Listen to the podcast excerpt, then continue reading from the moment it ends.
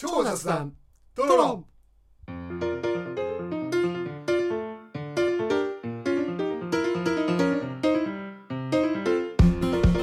雑談の中にこそアイデアが詰まっているをコンセプトに超雑談を繰り広げるトーク番組です。こんにちはアシカです。こんにちは、シュです。はいシュウさん。はい。今日というか今回も今回も収録のお時間がやってまいりました。イエーイ。何のテンションですか、これは？これいちょっと悪い傾向ですね。1回目の悪い傾向。1回目の悪いテン結構。ション上げすぎるってやつ。ああ、後半バテちゃうってやつですね。はいはいはいはい。まあでもねちょっとね、うんうん。楽しく収録してまいりましょう。はい、お願いします。最近どうですかシュウさん。何がでしょうあかの近況近況。あ、近況でね。はい。近況ね、ちょっとあり、ますけどね。ちょっと疲れてますね。ちょっといろいろ新しいことね始めたりしてるまあちょっと環境がね、変わってはい少し疲れてるかなっていうのはありますけど、まあ一方で、はい。まあいろいろこう、動き始めたことがあるので、まあそれはそれでこう、楽しみだったりとかね、お。いい感じのテンションにはなってますね。うん、ちょっといつもと違うリアクションしてみました。ちょっとね今ここで全部語るっていうわけにもいかないの 今で日今日の分終わっちゃいますからね。うん。ちょっと興奮しすぎちゃってね、はいはい。口癖も出ちゃいましたけどね。でも楽ししみですね、はい、うんうん。ああそうですね、まあ、あのいろいろやることも出てきたしさっきちょっとねはい、あの一旦お見せしましたけど、うんうん、あのーカツラというかドリフ的な、ドリフ的なというか まあちょっとキャラ作りということでね、はいはいはい。まあこれはもうもうちょっとしたらあの発表したいかなと思いますね。はいなるほど。ですねはい。いやあのだいぶねもうあの冬も終わりに近づいてましてまあ暦的には春なんですかねもそうですね。ね。もう春ですよ。うそうですよね。はい。暖かくなってきましたということではい。春といえばもうそろそろ始まります。春の甲子園選抜高校野球。今回はねあの、はい。高校野球について語ろうなんですけどもはい。まあ主に選抜今回行われる。はい、まあ、うんうん。うん94回か、94回選抜高校野球うん。を軸に、伊崎修と大城鹿が、はい。まあ、2人でトークしましょうということですね今回は。わかりました。はい。はい。はい。じゃあそれじゃあよろしくお願いします。はい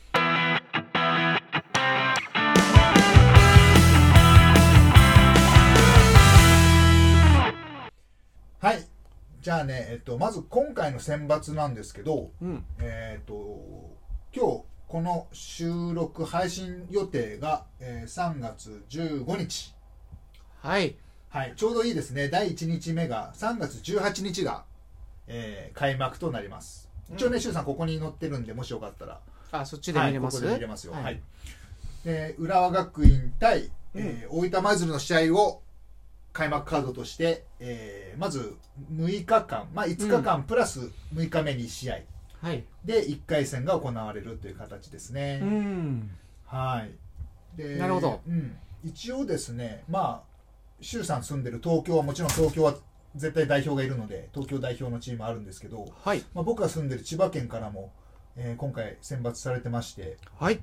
東京のチームは国学院久我山と,、んえーっと二松学舎大学附属んですね、で千葉は、えー木更津総合が出ますよ、まあ東京同士はな普通あんまり被らないと思うんですけどそ面白いことうんに第2日目と3日目と4日目とそれぞれ、二松学舎大が福島の聖光学院。千葉県木更津総合が、えー山梨県の山梨学院。うんで国学院久我山が佐賀県の有田工業あ僕佐賀県はねあの、うん。私の家の本家というかおもともとの、えー家がある、まあ、父が今住んでますけど。あそうなんですか。そうなんですね。有田工業でもあの初出場で相手国学院久我山 ちょっと厳しいなと思ってますけどちょっと注目ですかね。東京あれですよね。ちょっと聞き慣れた学校が出てきたっていう感じでそうですね。二小学者とね。うん、うんうんうん。確かに、まあ馴染みのある高校ですね。そうですよね。うん。はい。あとは、えーそうですね。僕の実家があるのは福岡県なんですけどあっちこっちにあるなおい。拠点が。福岡県は、えっと九州国際大附属が出るんですけどあここだ。えん。ーあ初日ですね。初日。これも相手は、えー初出場のクラーク記念国際北海道代表北海道代表じゃないごめんなさい。北海道からのこれでも選ばれた聞いたことないですねこれ。うん。初出場初出場なんですね、はい多分第1日目は初出場が第1試合、第2試合第3試合全部出るんですよ。えーえそこのうなんですか、うん、第2試合の和歌山東も初出場みたいですね。え浦和浦学もですか？あ、うん、大分舞鶴。ああそうかそうか。はい。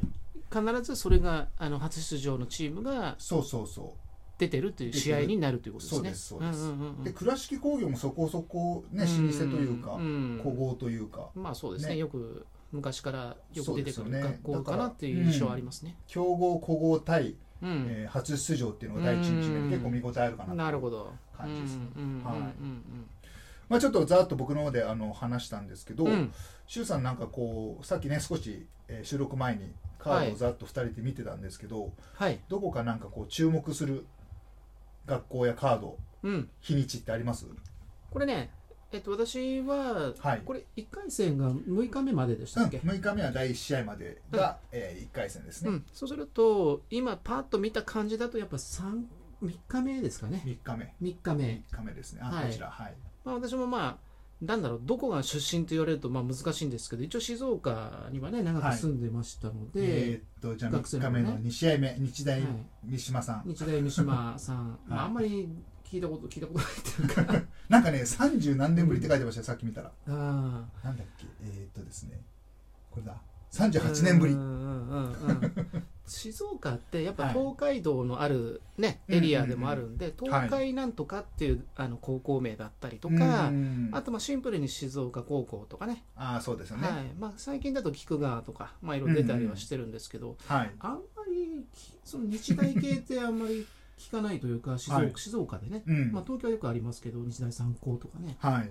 でも三島日大3まで一緒ですよ。うん、確かに確かに。でも三島だからほぼ神奈川に近い静岡ああ確かに確かに。まあそんなこともあって。ううん。相手はうん。これうん金剛大阪ですね。うん。ん。なかなか手強そうだなっていう感じはしますし、ただ、まあ、個人的にはやっぱ高校野球ファンとしてね、はい。まあ、昔よく見てたのは静岡そんな当時そんな強いとは思わなかったんでうんうん。やっぱ、あのー地元のあるね、はい。まあ、関関西地区とかうん四国とか、あの辺がまあ昔は強いって言われてたエリアではあるんですよね。はいはい。でやっぱさ第3試合ですか？北高知対？高知っても高ですよね、はい。でそして東東洋洋大大姫姫路路地元ですようんね、甲子園地元兵庫県ね。はい。でも私の中で、まあ、ひ兵庫っていうと、まあ、報徳学園とね、東洋大姫路なんですよ。金村。一番こうよく見てた頃のはい。兵庫っていうと、まあ、大体そのそうですね報徳学園ね。トップがね、うんうんうん。まあ、強いなって言われてた。どこが出てたんでしたっけ？兵庫って言ったら。兵庫ねちょっと結構いろいろ。思い出せない。怒られちゃうな兵庫の県の方に。うんまあ確かに地元なのにみたいな、いろいろ出てまあもちろん報徳学園もね何年か前には出てたと思うんですけど、ですね。うん、でこの東洋大姫路とね、まあうん。うん、高知はやっぱ PL とのこう、ねはい。い、い試合もあったと思いますししたね。で東洋大姫路ってね私記憶の中でありまして、うんうん。あのもうだいぶ昔なんですけど、はい。まあ、知ってるかな巨人に入ったねうんうん荒木あ巨人じゃない。ヤクルトヤクルト。僕もうんうんって言っちゃった。あの荒木投手ってね、はい。まあ、あのエースの。うん。で大輔。うん、そう荒木大輔が、はい。えー双日ね早稲田実業のね、はい。まあ、エースとしてうん。活躍してた頃に、はい。まあ、ちょっと何回戦目とかね準決勝とかそれちょっと忘れちゃったんですけど、まあ、東洋大姫路と当たるんですねで双日はね昔から結構応援してたチームで、それが東洋大姫路に、ーはい。まあ、4-3とか1点差ぐらいでね。えーデッドヒートで。そうそうそうそう、はいはいはい。で、まあ、負けてしまうというのがあって、うん。あやっぱ兵庫地地元って強いんだなっていうのをちょっとこうね記憶に持ってるようなとこだったんでちょっと注目のカードだなと思って古豪ほど対、そうですよね。うん、思い出のチームっていうことでね、はいはい。はい。東洋大姫路あーでもそれでも14年ぶりなんですね。まあ夏は出てるかもしれないですけど。うん。うん。そう最近はね結構あの実力が結局各都道府県バラバラというかねそんなにこう偏ってない時代になってきたんですけど。うん。あと選抜はね一うん。県県から一つの学校出れるかわからないですからね。本当はね楽しみ方としては、まあ、大体このエリアが強いとか、うん。このエリアはちょっと弱いとかっていうのがはい。あって、うんうん。あってこそのうん。下克上が起きた時の、はいはい。その爽,、まあ、爽快感だったり、まあ、ちょっと面白さだったりとか、はい。いうのがあるんですけど。サッカーでいうとこのジャイアントキリング的なね。うん、そうそうそうそう、はい。ら最近あんまりそういう楽しみ方はできないからまあ、まあうん。ここが勝ったんだぐらいの感じで見てたんですけど、はいはい。こうやってまじまじ見るのは久々だなっていうああそう感じでかですすね。ねよかったです、ううんん確かにね。ちょっとねこここ23年やっぱあとコロナとかでね中止になったりとか。ああ2年前とかはや,、なんですよ。やれなかったんでしたっけなんか。そう。ん。でうん。今回の選抜はトランペット隊トランペット。トランペット隊を復活するみたいです、あそうですか、うん。あのーあれですね。ファンファーレですね。そうですそうです。あの応援。でアルプス席に入ってまあ50人とかやっぱ制限はあるみたいですけどだから去年まではもともと録音したのを流したらしいんですよ。はいはいはいはいはいなるほど。そうそうそうそう、うん。だからまあ見てるテレビで見てる分にはなんとなく応援聞こえてきてるけど、ああまあ、はい、はい。やってる選手たちとか、まあ、ああとこううんいう言い方するとなかなかちょっとまあ難しいところもあるんですけど、はい。その高校球児だけじゃないじゃないですか甲子園で活躍できるの。そのチアガールの子とか応はい援団の子とか、確かにね。あとまあうんうん。控えの選手とかベンチにできなかった野球部のうん人たちもまあみんなで戦ってるっていうね。そうそうそうそういうことになるわけですよね。その人たちな、うんうんその子たちなりの甲子園があるんだけど、うんうん。今までは選手たち、うん。まあ、ベンチ入りした選手とかマネージャーとか、うんうんうんベンチの選手とか、まあ、監督も含めて、うんうんだけのものみたいな感じになっちゃってたじゃないですか。うんなるほど。ただ今回はねそうやって、まあうん。甲子園で思い出作れる子たちが増えて、うんうんうんまあ、増えてっていうか本当は増えてなくて戻ってるわけなんですけど これはあまり良くない考え方なんですよね。増えてないんですよ全然、うんうんうんただねそういう人たちが去年よりは増えると。うんいいことですね、ちょっとね脱線しましたけどそういうね、あの違いもあったりで。なるほどあの、うんうん注目度もまた少し変わってくるかなと。うんうんうんいうところですようんね、うんうんはい、うん。そうですね。はい。はい。そうですね。逆に足利さんの方はどこの何日目とかそうですねあるんですか僕実はですねうん。ちょっとまあ、あえてここだとは言わないんですけども、うん。まどこだ？ああのなんて言うんでしょう。妻の実あの実家じゃねえや。母校が出るんですよ。はい。それが第5日目のあのいずれかの高校なんですけど、5日目、うん。はい。でちょっとねあの久々に甲子園行こうと思ってるんですよ。へえ。あの観戦しに、はいはいはいはい。観戦もね最近ね検索したらあのあの変換したらあの観戦が一発目に出るようになっちゃってきて。もうっとうしいね。その観戦じゃねえよと。はい。まあごめんなさい。余談です。であのまあ第一試合が花巻東対、えーし一律和歌山で第2試合が、えー大島対明秀日立。はい。で第3試合が21世紀枠のニューと、えー広島商業。この試合ちょっとね見に行こうと思ってて、うん。はい。まあ、花巻東はね、あの僕ら大好きな西武ライオンズの、えー菊池雄星元西武か。はい。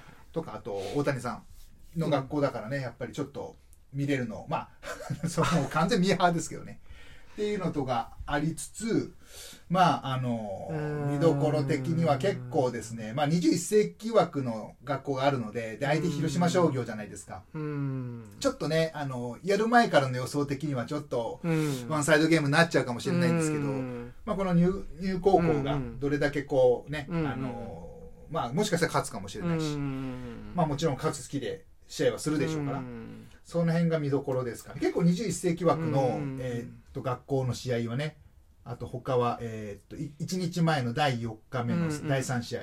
うん。只見対大垣日大とかですね、あと一番最初のさっきお話ししました大分舞鶴。はい。21世紀枠、うん。これ浦和学院ですからね、うん。結構厳しいんじゃないかなと思いますこれあのーまあ負ける可能性はね、まあ、もしかしたら高いのかもしれないけども、はい。こうこれすごくラッキーだと思ってて、うん、なかなかやっぱ甲子園の場で経験値を踏むっていうのはそうなんですよ、ものすごいやっぱ、高校球児としてはうん、非常にこう価値の高い経験なのかなと思って、何かしらやっぱ生きてくるんじゃないですか、うんうんやっぱ大舞台ね、うん。地方大会でもないし、はい、まあ、自分たちの練習試合でもないし、うんうん。まあ、そういうところの空気の中でね試合するってすごくいい勉強にもなるしね、まあ、もちろん勝てばすごいことなんでしょうけど、これ負けたとしてもものすごいね。うん、まあ本当思い出になりますだからうん多分強豪校とやった方がいいんですようん。21世紀そうそう。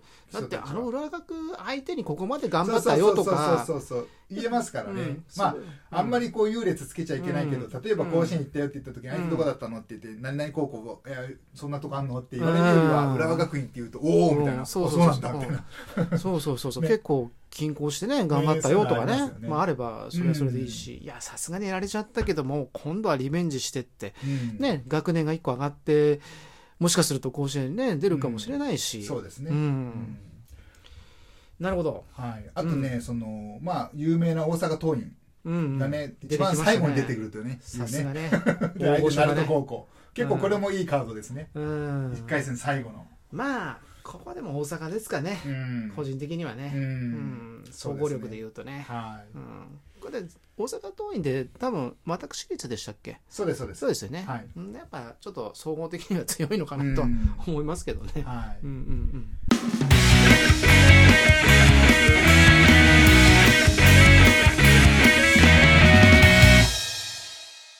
という感じですね。今回のまうん。あ選抜はですね、うんうんうん。えー結構楽しみなカードありますけども、まあこのはいはい。星稜対天理とかですね。星稜ももう相当古豪ですからね。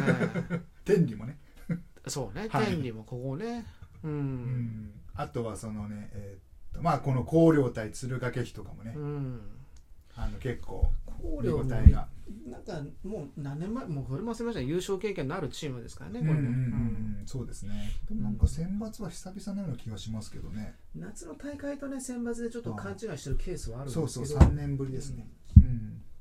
そうですね。広島やっぱ広島商業と広陵っていうのがね、まあうん。昔は定番で確かにでも広島商業22回出てますけど20年ぶりですからね。あー。そんなふうには全然思わないですけどね。ね。う、うん。やっぱ春夏で両方出てくるってなるとやっぱそれなりにやっぱ壁があるんですかね。そうでしょうね。う。ん。うん。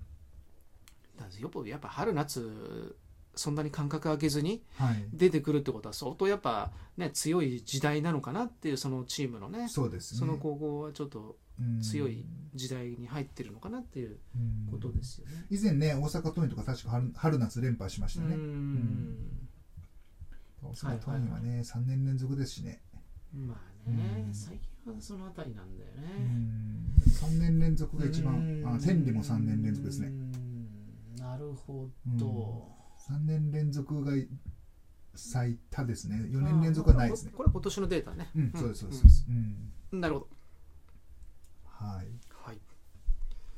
選抜ね、ちょっと注目していきたいとこですね。三十二二校かな、うんうんですねそうですねち。ょうどトーナメントで割りそうなんですよ割り切れるはい。シードはないですね。うんうんうんうんうんうん。あとはね、もう、うん僕は、あの、もう行く予定を立ててるので、うんまあ、雨天順延が怖いですね。雨だけは頼むからと。あの、その日のチケットなんですよ。だから、うんうんうん5日目のチケットとかってしてくれれば、順延できるんでしょうけど。こ、れってあの第一試合から見るんですか？第一試合から見れるチケットですね。あ。あ、実際には？実際には僕はね、第一試合はちょっと遅れていく感じですかね。え。ーあの、当日移動するので、ああそっか、はい。なるほどね。うんうん。いいんじゃないですか？ちょっとね、久々なのでうん。楽しみですけどね。まあちょっとあの頑張って球場に飛び出しちゃってくださいはい 一旦中し試合を中断しますとか。考帰っえてこれなくなるのでね、いろんな意味で。お客さんが中に入っちゃいました。みたいな昔そういうの結構ありましたよね。あったあった。物が入っちゃったとかね。そうそうそうそう。うん。うん。それこそ物のやつで言ったら、あの、松井秀喜のうん、ね、敬遠4打席連続敬遠の時に、あお客さんが物投げ込んで、試合が一時中断ってのありましたけど、まああれ、もう、難しいとこですね、あれはね。あこれねうん。うんだから結局スポーツってねその、うんまあ、勝ち負けをっていう風な考え方で見ちゃうとそうなっちゃうんですけど、そうね。あのどう楽しむかにもよるんですよね、うんだスポーツってすごくいいものなんですけど、ん勝ち負けを決めるっていう事柄がそ非常にシビアなんですよう。ね。そうなんですようね。ん勝たなきゃいけないんですよね、うんまずは。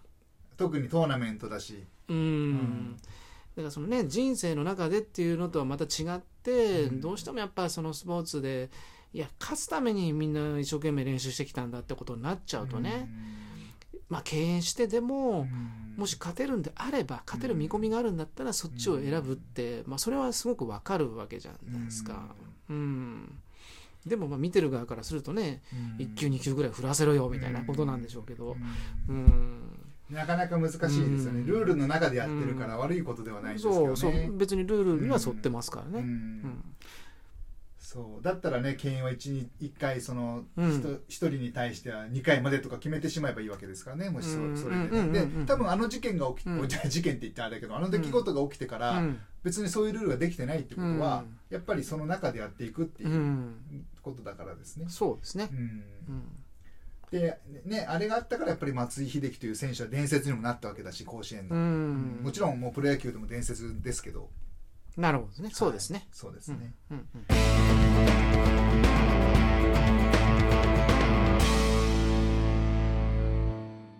やっぱねその高校野球ってそのプロ野球と違って、うん。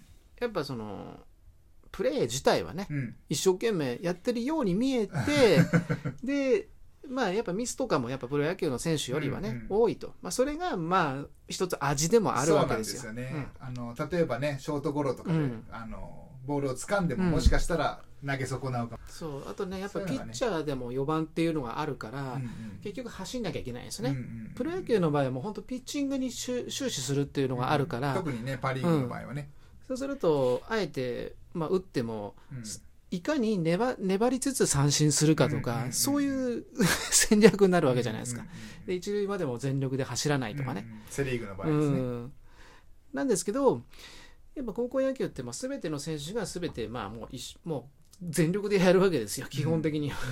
うん まあ、そういうところがちょっと青春だったりとかね、うんうん。まあ、感動を呼びやすいというかね、うんうんまあ、そういう熱い部分とか。だからプロ野球見ててちょっとこう目頭が熱くなるとかってのはあんまないんですけ確どかに確かに。高校野球見てるとやっぱあーってこうちょっとこううん。目頭が熱くなるようなね,、シーンっていうのは。結構あるかなっていうふうに思ってて、うん、で自分自身もやっぱ野球部やってたね、うん。時代もありましたんうで、んはいはいやっぱ野球っていうのはねやっぱうん。り興味持って見てますし、うんうん。でプロ野球よりもやっぱり、まあ、プロ野球はもちろんもちろん好きなチームがあればそれは応援するんですけど、うんうん。やっぱその全体のこう野球っていうスポーツとしては、うん。高校野球が結構好きですよね、はい私も。はい。はいそうですね。うん。まあ、あと将来性のある選手をね、うん。一丁前に自分のあの、目で見て、そうそう、んこいつはすごく、うん。うん、素質あるんじゃないかとかね、あとあの野球見ながら、まあ、この次のボールはこのボールだろうなって自分でこう采配をしてみたりしてね、うんうんどこ投げてんだよみたいな、うん そういうのも含めてね楽しめるというかね。そうですね。結構だからやっぱりうん。平日にテレビでややるわけじゃないですか、だからなかなか見れなかったりするけど例えばお客さんのとこ行った時に「あここ野球やってる」とうん、だか、からそれを考えるとね学学生時代はずっと見てたなそう思そう 春休みですからね、春休み夏休みですからね、うんうん選抜はねやっぱね結構強い都道府県というかねからは2校出たりして、まあ、出れない都道府県もあったりするんで、うん。まあ、そこら辺がねそうそう注目度がね、どうしても自分たちのね、県のチームが出てないとちょっと注目度が下がったりとかのがあるかもしれませんけどね、うんまあ期日も短いし、うんううん。でもまあねその今回先ほども話したんですけどその応援が解禁になったりとか、うん。まあ、また今までのやり方に戻ってきつつあると、はい。ああとねあれ、あのー雨が降った時に、うん。とか引き分け再試合ってあるじゃないですか。あれがなくなるみたいで。あそうですか。例えば雨が降って、まあ、うん。3回とか1対0とかだったら、うん。4回からやるみたいです。翌日になるほどね。継続するというんですか、うんうん再試合にしないで6回とかで雨が降ってしまったら6 7回からやるみたいな。まあよしあしですけどね、まあでも消耗を考えたらまあそうなんですよ。そっちの方がいいんじゃないですか、うん。で結うん。局そのピッチャーの持ち球制限あるじゃないですか、うん。でそういうのがあるから引き分け再試合にしちゃうと、うん。その戦力がガクッと落ちるチームもやっぱ出てくるんですよね、1週間に何150かなんかしか確か投げられないんですけど、なるほどね、うん。そういう制限もあるしそうなんですよ。っていうところねうん。ですね、まあ、そういったところの変化はねやっぱり少しありますけどね、まあでもどっちにしろねやっぱあの差があるところはね、うん。いいんでしょうけど、うん。結構均衡したあの格好したねうん。チームの場合だと、やっぱそこの流れがあるから、うんうん。し試合ってやっぱ流れが大事なんですよ。そうですよね。でこれを一旦打ち切っての途中からっていうとやっぱだいぶ変わりますよね。そうそうそうそうなんですよ、ううん。んまあまあでもしょうがないかなそういうところはね。そうですね、まあ再試合にせよ途中からにせよどっちにしても仕切り直しですからね。そうなんですよね、うん。はい。はい。といったところで今回、あのまあ、選抜の、ねうん。話の流れから、まあ、高校野球について少し語ってみたんですけども、はい。まあ、あの今回僕ね見に行くって話したんで次回以降ねうんどっかのエピソードでそのあーいいですね。導入トークかなんかで行ってきましたよっていうね、なるほど。ちょっとした報告もできたらなと。ぜひぜひ。はい。はい。思っています。お願いしたいと思います。はい。はい。ありがとうございます。はい。じゃあ、えー次回ですね周さん、えー33回目の収録になりますけども、はい。うん。テーマどうしましょうかね？そうですねまあちょっと壮大なテーマになっちゃうんですけど。壮大なんですね。壮大というか、まあ、ちょっと大きな感じ。うんはい。今回はほら選抜とかや高校野球に特化してね、話題にしましたけど、うん。うんまあ、僕たちもう一回ちょっと足元を見つめましょうよと、はいはい。私たちは日本人ですよと。大きいですね。壮大ですね。日本人としてはい。日本人のここがすごいと、まあ、うん。自己 PR してみようじゃないかと、はいはいっていうような話題をね、うん。うん、やっぱみんな日本人の方が多く聞いてらっしゃると思いますし、はい。改めて日本人ってこういうところがすごいんだっていうところを、まあ、なるほど、共感してもらったりまたうん。ね、一緒に考えてもらうっていう会になればいいなというなるほど。ことで、日本人のここがすごいよと、ここがすごい日本人みたいな感じですね。うん、そんなことをちょっと語り合えたらいいなとはい。思っております。わかりました。ははいありがとうございます。楽しみにしてます。はい。はい。ではこの番組ではもうねプレッシャーだからやめてくださいよ。今ねあの何をしたかっていうとこうずっこけるねこうプレあのなんて言ったんだ。ずっこけたんですよ今しゅうさん、ね、僕あのここのねトークがなんか苦手意識があってねあの でこうプレッシャーかけて余計に言えなくなっちゃうっていうのをねあの仲間なのか敵なのか分かんないことをこうされてやってるんですけど。はいあの気を取り直してこの番組では皆さんからのお便りレター、えーご意見ご感想お待ちしておりますはい。番組のツイッターお便りコーナーページからどんどんお寄せください。お待ちしております。はい、お待ちしております。はい。また次回超雑談トロロンでお会いしましょう。さよなら。さよなら。さよなら